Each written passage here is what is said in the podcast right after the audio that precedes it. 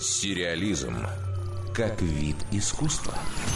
У знаменитого японского аниме-сериала конца 90-х годов «Ковбой Бибоп» появится американский ремейк. Причем не рисованный, а игровой, с живыми актерами.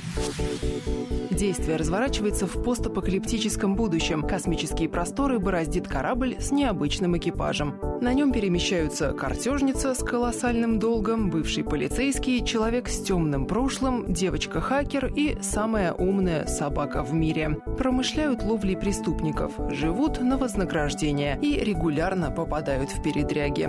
Корабль этот, собственно, называется «Бибоп» в честь джазового стиля. Саундтрек там был под стать.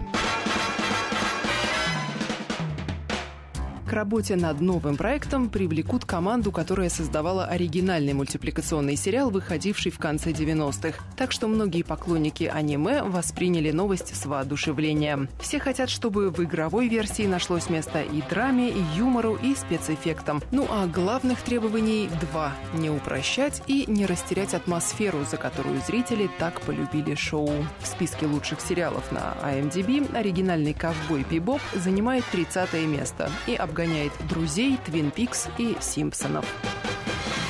А пока будем ждать этого сериала, посмотрим другие. Например, уже в конце этого августа выйдет долгожданный телепроект «Тетрадь смерти», также основанный на изначально японской рисованной истории. Обратить внимание на этот мистический триллер стоит хотя бы ради Уильяма Дефо. Актер с инфернальной улыбкой играет там бога смерти.